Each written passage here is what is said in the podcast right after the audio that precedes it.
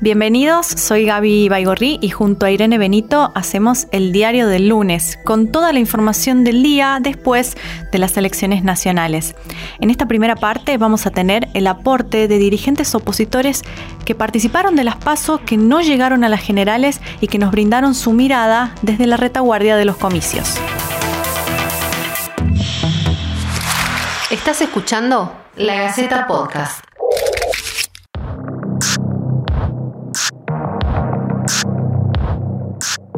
Hablamos con Nadima Pechi, quien es legisladora provincial y fue candidata a diputada nacional por Fuerza Republicana. Sin embargo, renunció a su candidatura por algunas diferencias con la conducción del partido. ¿Qué crees que es lo que tiene que hacer Fuerza Republicana a partir de ahora o Juntos por el Cambio, no? Siendo las dos fuerzas de oposición más votadas. Yo creo, y lo vengo diciendo desde el año 2019, y lo he dicho en todo momento, que eh, la oposición tiene que trabajar unida, ¿no? Si bien es cierto que aún sin fuerza republicana, eh, Juntos por el Cambio está a dos puntos de, un poquito más, dos puntos del oficialismo provincial. Creo que hace falta una unión de todos los, opositores para realmente eh, tener la vocación de recuperar la provincia. Creo que Juntos por el Cambio tiene que ampliar y, trabajar con todos los espacios de la oposición para poder eh, realmente pensar un, proyecto de, gobierno provincial serio en donde obviamente hayan este, eh, posibilidades de obtener la victoria. José Cano es diputado nacional, fue varias veces candidato a gobernador de la provincia. El referente radical se postulaba en las PASO en una línea interna para el Senado de la Nación. Eh, hasta último momento en Juntos por el Cambio intentaron de alguna manera ir unidos ¿no? a, las PASO. Eh, ¿Piensan que eh, quizás ahora pueden recuperar ese, ese tiempo y quizás pensar en un 2023 con otras perspectivas, quizás como nunca ha tenido la oposición en Tucumán? Mira, nosotros estábamos convencidos de lo personal y así nos manifestamos que las PASO son un buen instrumento digamos, para alinear eh, y para, para elegir la, para que la gente elija finalmente qué lista nos va a representar en cada espacio político. Te cuento algo, porque ya pasó, yo me había, en una reunión que tuvimos con Campero, Sánchez, Silvia y Murga, me había eh, declinado mi candidatura en pos de la unidad y prácticamente había un acuerdo este, sellado. Después, bueno, cada uno, el otro sector tomó una decisión de competir. Me parece que las pasos también eh, generaron mucho, mucho movimiento y participación en nuestro espacio. Eh, y creo que nos pone, digamos, en el 2015 tuvimos una oportunidad, eh, un sistema electoral fraudulento, obviamente, una elección de, digamos que fue anulada. Hubo mucha actitud de Domingo Amaya y mía de, de no pensar en lo individual y sí en lo colectivo. y creo que, bueno, estuvimos cerca, fue una elección escandalosa, creo que ahora hay un fin de ciclo y que Roberto y, este, que han tenido un excelente eh, resultado electoral, eh, tienen que conducir un proceso colectivo donde no hay mucho para festejar por lo que realmente está viviendo la gente. La situación de la gente en general es mala, eh, pero no tengo duda que depende pura y exclusivamente de nosotros, de la construcción de la consolidación de Juntos por el Cambio, hay muchas cosas por corregir. Mariano Campero es intendente de Yerbabuena y compartió en Las Pasos la lista junto con Roberto Sánchez, donde fue candidato a senador nacional. Hablando de las divisiones, eh, dentro de la lista mm, que, participó ayer de Juntos por el Cambio, hay al menos tres dirigentes que han manifestado su intención de ser candidatos a, gobernador, ¿no? Digo, Murga, eh, Sánchez y Alfaro. ¿Cómo ve esta, esta mm, bueno, esta, esta división ya, ¿no? Sí, sí, puede ser, pero también eh, una cosa es la voluntad y, eso creo que todos los que de alguna manera participan en política pueden tener el sueño legítimo y, real de, pretender ser gobernador de la provincia en la cual uno vive. Pero lo cierto es que hoy la elección, y teniendo en cuenta una visión colectiva y lo, que, y lo mejor para, para Tucumán, eh, para mí, personalmente, en opinión, entiendo que Roberto Sánchez quedó muy bien posicionado, tiene experiencia de gestión, ha mostrado la, nueva política, un poco de lo que nosotros estamos pretendiendo, ¿no? con transparencia, con, con acciones en donde eh, se vincule a la gestión y a la política con el vecino. y nos parece que Roberto tiene todo ese perfil, por eso lo veo más, más posicionado.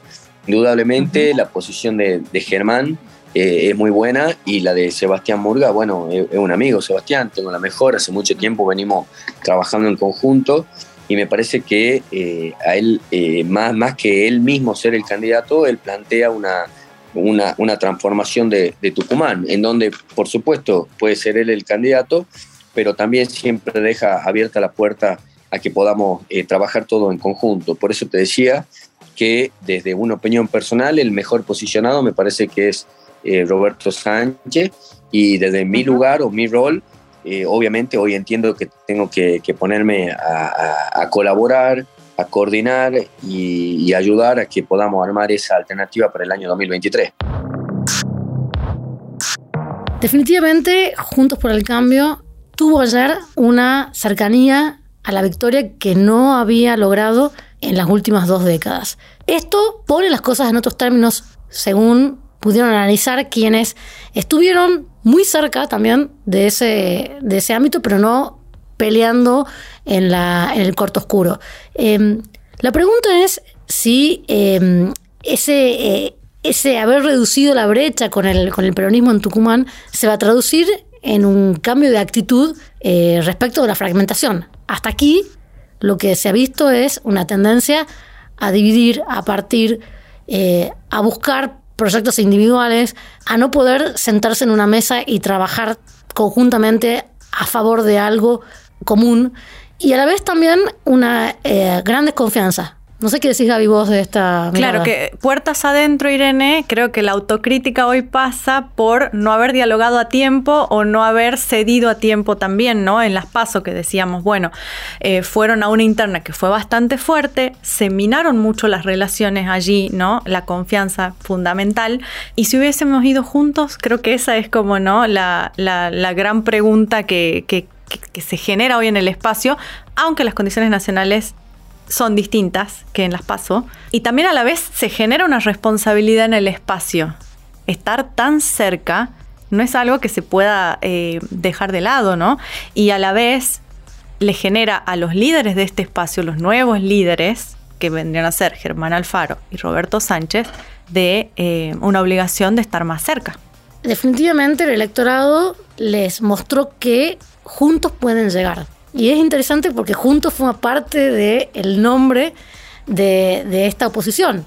El problema, como vos marcabas, Gaby, es que eh, a la hora de mostrarse, este juntos siempre está quebrado o siempre aparece como demasiado em, proclive a potenciar eh, las diferencias. Entonces, em, hay un mensaje de las urnas que está diciéndoles, eh, si ustedes liman sus asperezas pueden llegar.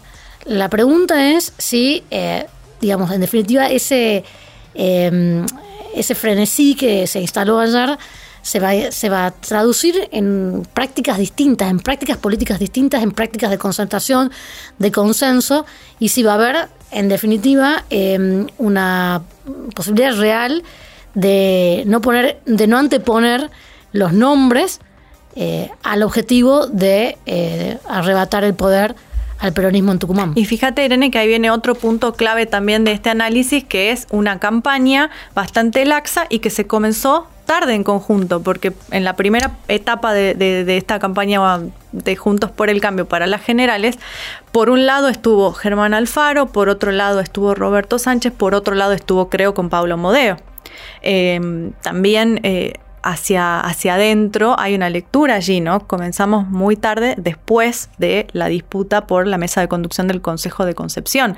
Recién ahí pudieron comenzar a, trabajar en conjunto. ¿Y si lo hubiesen hecho más temprano? Nadima, ¿podés eh, analizar un poco el factor Bussi en esta historia, digamos, antes de que se formaran las listas para las PASO, hubo un, un, importante debate donde, bueno, algunos querían que, sí o sí Bussi estuviese, digamos, formara parte de, la, de, un frente que, que, comprendiera Juntos por el Cambio y otras fuerzas. Eh, bueno, por cuestiones, digamos, por diferencias históricas, me parece eso no sucedió. Eh, en esencia se ve en Alfaro, entre Alfaro y Bussi se ve una situación bastante irreconciliable, más allá de que eh, también hay reparos entre los radicales, pero em, digamos, eh, da la impresión de que Bussi tiene esos votos, no, no da la impresión, digamos, los resultados dicen que Bussi tiene esos votos que hacen falta para definitivamente generar una alternancia. Entonces, ¿cómo ves algo que hasta aquí no se ha podido construir, que es un entendimiento entre, entre esos líderes que solos no pueden llegar, pero tampoco pueden encontrarse todavía. Bueno, yo creo que acá hay que hacer un análisis del objetivo que tenemos como oposición. Si el objetivo es ganar las provincias, creo que las, cuestiones personales tienen que ser dejadas de lado, ¿no? Y Fuerza Republicana, porque yo hablo de Fuerza Republicana, que es el partido, eh, tiene un caudal de votos que pertenece a un, sector de la población que, vota que no vota al peronismo, es decir, que forma parte de la oposición. De manera que ese caudal de votos, que puede oscilar en porcentaje, pero que es un caudal importante, no puede dejar, dejarse de lado, o, no debería, digo yo, en una, en una alianza opositora. Ahora, eh, estamos, estamos viendo permanentemente cómo las cuestiones personales y, las diferencias que, que, que hay entre los distintos sectores muchas veces son obstáculos para eso, ¿no? Así que eso ya va a depender, digamos, del objetivo que se fijen, eh, que se fije eh, como, como oposición, eh, tanto Juntos por el Cambio como Fuerza Republicana, para, para poder avanzar hacia, hacia un acuerdo. José, el factor Bussi. Mira, yo lo que diría es que hablando de Juntos por el Cambio, hemos tenido realmente las dos últimas semanas, te diría, una campaña colectiva, conjunta. por ahí ha habido algunos sectores de Juntos por el Cambio que no, que no han entendido que más allá de las diferencias o del espacio, una vez que la gente emite el sufragio y vota y se vota una lista, había que trabajar por la lista completa eh, y trabajar todos juntos. Lo hablamos cuando estuvo Patricia Bullrich. Eh, me parece que podríamos, eh, tranquilamente podríamos haber ganado esta elección con, lo, con el votante por el cambio, por ahí si hubiéramos corregido algunas cuestiones y hubiéramos apostado todo al resultado y respetado todo el resultado de los pasos. En, la época, digamos, pre-paso, de alguna manera, tu, espacio estaba propiciando que se incorporara Fuerza Republicana, ya digamos con el diario del lunes, eh, ¿cómo ves esto, no? Y, quizás una unidad mayor eh, de la oposición. Y lo que queda muy claro es que hubiésemos tenido una elección en donde ganábamos seguramente y también eh, la necesidad de ampliar nuestro espacio con visión de, gobierno. Y la verdad que entiendo de, que sería muy positivo ampliar nuestro espacio y lograr el objetivo de transformar Tucumán, aunque la verdad que entiendo que, por cómo se dio el resultado, por ahí eh, trabajando y eh, todo el territorio podemos lograr la gobernación aún con alguna división.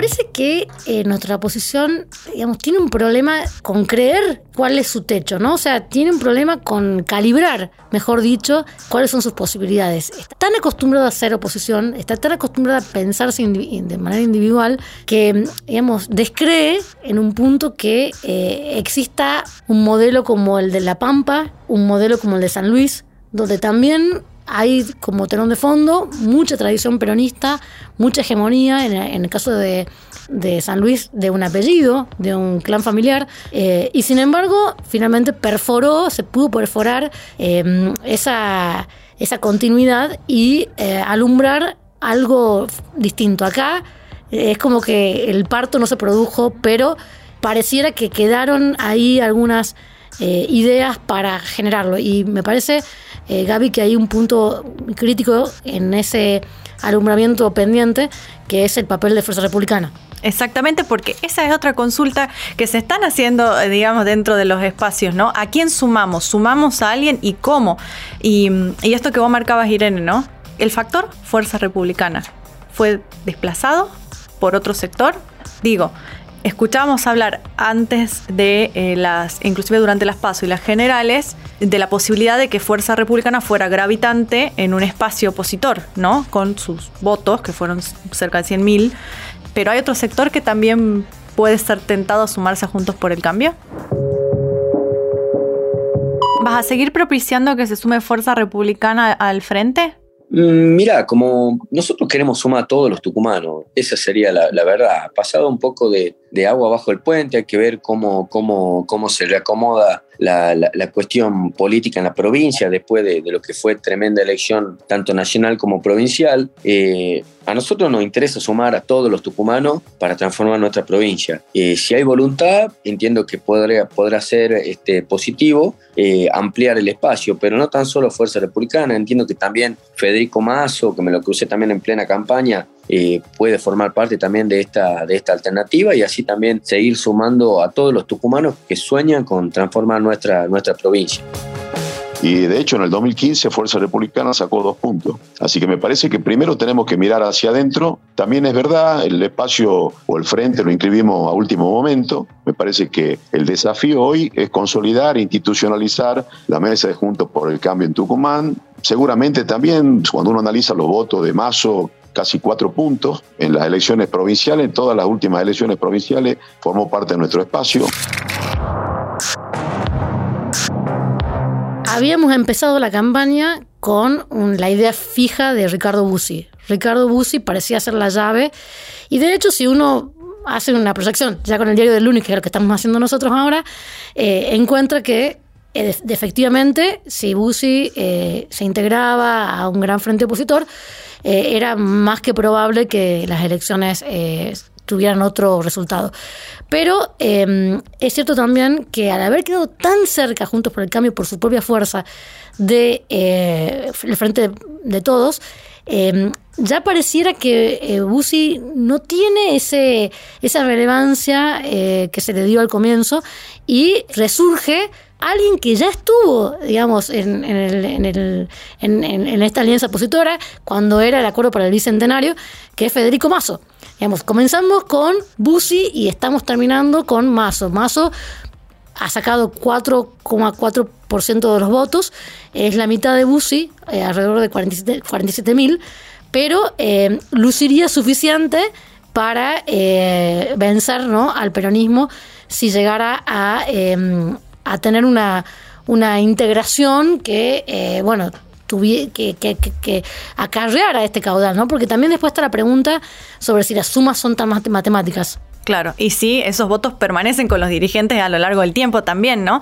Probablemente quizás la irrupción del nombre de Mazo tenga que ver con que es un apellido o un espacio que no genera tanta resistencia en algunos sectores como el alfarismo o el radicalismo como que, que quizás sea más, eh, o, en otros términos, la discusión de a quién sumar, si la oferta es sumar a Mazo a que si sumar a Bussi. Parecería que es más fácil negociar con Mazo que negociar con Bussi.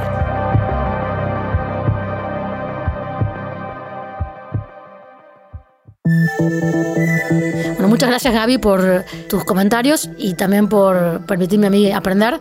Y esto fue el diario del lunes. Quisimos tratar de comprender, de ir un poco más allá de las noticias de ayer, de ponerles a las cifras alguna connotación interpretativa que eh, nos dé pistas sobre lo que se viene y, también escuchar, darle la palabra a dirigentes que eh, son importantes dentro de sus eh, respectivos lugares y que Em, tienen mucho para decir y tienen mucho para construir o para destruir eh, en los próximos dos años. Hasta la próxima.